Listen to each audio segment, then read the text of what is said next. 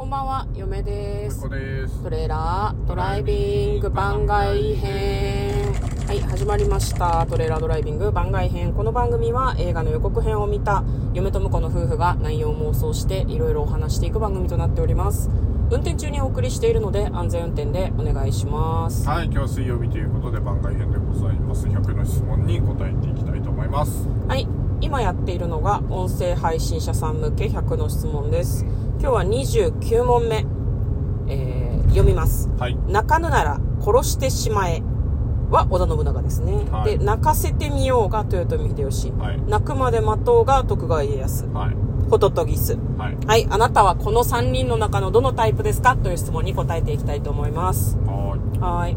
どのタイプですか？殺す方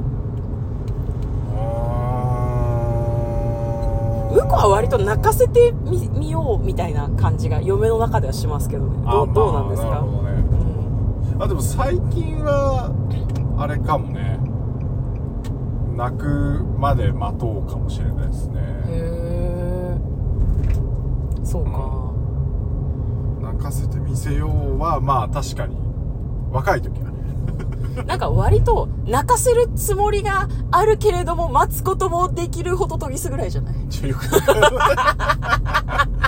それは泣かせるために待つか、うん。なんかせっかっていうのの判断がきちっとうん。なんていうのできるっていうことだと思うからうん。泣かせてみせようなだからどっちかっていうと、うん。泣かせてみせようとした結果そんなに成功してないんで、うもう待とうかなっていう。待ただ待たざるを得ない。待たざるを得ない泣くまで待つしかないホトトギス長いんだよな。みたいな感じですかね僕はね泣かぬならまあ泣かせてみようと努力もしてみたんだけどちょっとなんか泣かないみたいなんで泣くまで待ってみようかなっていう方向性ですホトトギスってことですよね。長い。長いね。まあでも確かにあ、うん。場面場面でよって違うよねね。それはそうそれはそう。し仕事でするときはまあ多少泣かせて見せなきゃいけねえな仕方ねえなホトトギスっていう時がありますけど、うんうん本当はあ泣かなくてもいいからとりあえずそこにちゃんといてみたいなホトトギスもありますし。泣かぬならまあ泣かないならそれはそれでいいけどそこには行ってくれないと困るよホトトギスってことだよね。みたいな。そうそうそうそうそう。うんあのちゃんと泣かなくていいからちょっとでも泣いてっていう。ホトトギスもあるしんだよ。ちゃちゃんと最終的にちゃんと泣いてくれればいいから ちょっと泣く素振りだけ見せてくれよホトトギス。いやなんか仕事って大体そうだからこれ多くの大人がそうだと思うよ。ちょっとでも泣いてよホトトギスとか。泣く素振りだけでも見せてよホトトギスとか。なんかね本当今仕事してる大人たち絶対天下取れない感じするよね。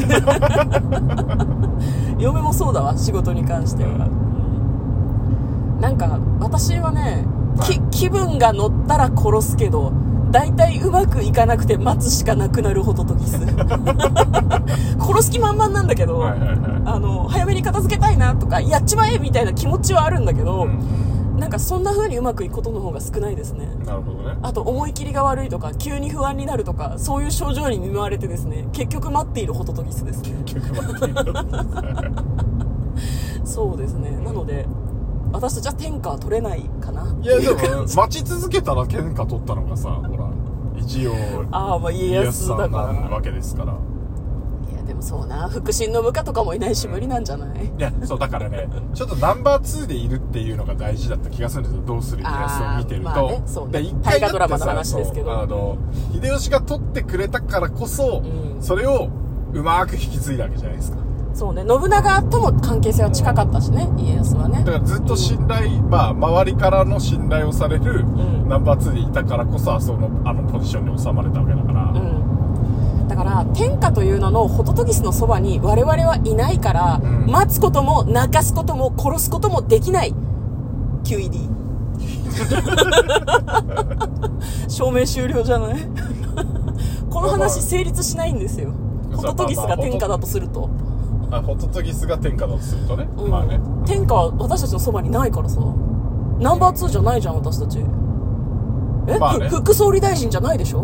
まあ副総理大臣じゃないけど、うん。そのだからまあまあでもホトトギスはさ、ん。別に天下だったわけじゃないけど。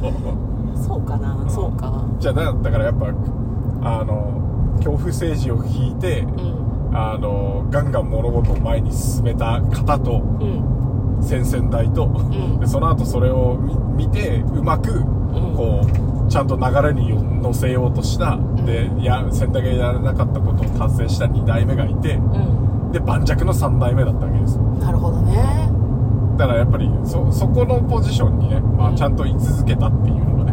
なるほど。そこそこになんか入れる幸運がないとなかなか難しいかとやっぱホトトギスがそばにいないとダメってことじゃん。ホトトギスじゃない。だからあのホトトギスを殺そうとしたやつとん。泣かせようとしたやつがいないとダメってことなんですよ。あホトトギスじゃないのよ、なるほどね。なるほどね。うん。だから僕ら待ってるスタンスの人には、ん。殺そうとするやつと、ん。あの泣かせようとするやつが必要なんですよやっぱり。そいつを探す旅に出ないとダメだそうだかならそいつらがいないとあの待っててん。泣いてくれることはない、でしょうね。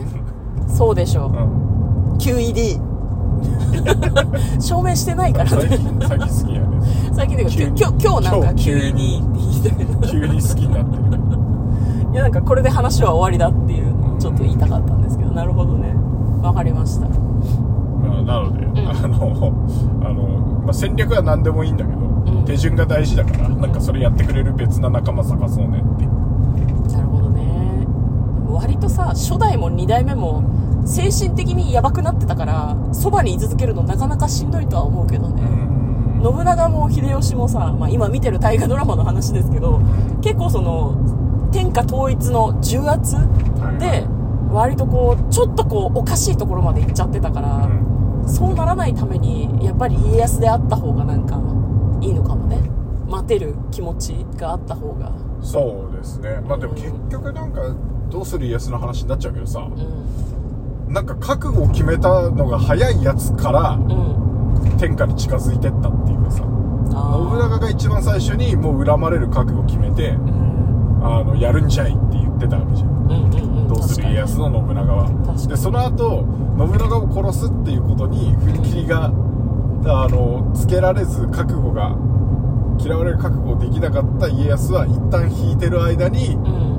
光秀が殺しちゃって、ん。俺が取るんじゃいって。うん。あの秀吉がねガーッと言ったわけでうんで最後の最後に覚悟を決めたのがうん。家康だったから家康はあれ待ち続けたけど、ん。最終的には殺すか泣かそうとしたんだと思うんですよねホトトギスさん。をあっていうことなんじゃないかな、ーまあ確かにね。うん。待ち続けたけどもう最終的にあもう俺しかいねえからじゃあ泣かすかか殺すかとか最後決めたんだと思うんですよね。うん。なんか流れに乗っていったら最終的に天下が取れたみたいな。みたいなとあるよね。なんか運が良かったみたいなとこもあるもんな。だから3人やっいたんだと思うよあの場に。その対ホトトギス対信長みたいなうん。ずっとじゃなくて、ん。3人いてあの信長す信長が殺そうとしたら「殿殿殿殿いやいやいやいや殺したら意味ないっすよ」って言って秀吉が止めて「僕泣かせてみせますから泣かせてみせますから」っつって、うんで秀吉が散々やって「泣かないな泣かないな」って言ってる間に信長はもうあの飽きて出てっちゃってうん「泣かなかったっすね」って言って、うん。秀吉も諦めてあの出てって信長あの家康だけ残った時に「おみんな出てっちゃったな」っつって「じゃあ3日ぐらい待ってみるか」っつって「あ泣きましたよ」っていう そういう流れだったんじゃないかな。なるほどね。本当にホトトギスがいたというふうに仮定するとそういう流れだったんじゃないかとるほどわかりました。まあ我々が何派かっていうと、まあ、さっき冒頭に言った通りなんですけど実際にねホトトギスがいたとしたらそういうことがあったのかもしれないですね。はい。今日はですね、えー100の質問に答える回でございました、えーホトトギス殺すか泣くまで泣かせるか泣くまで待つかはい。皆さんはどのタイプでしょうか？考えてみてはいかがでしょうか？ということで嫁とトレーラードライビング番外編まったね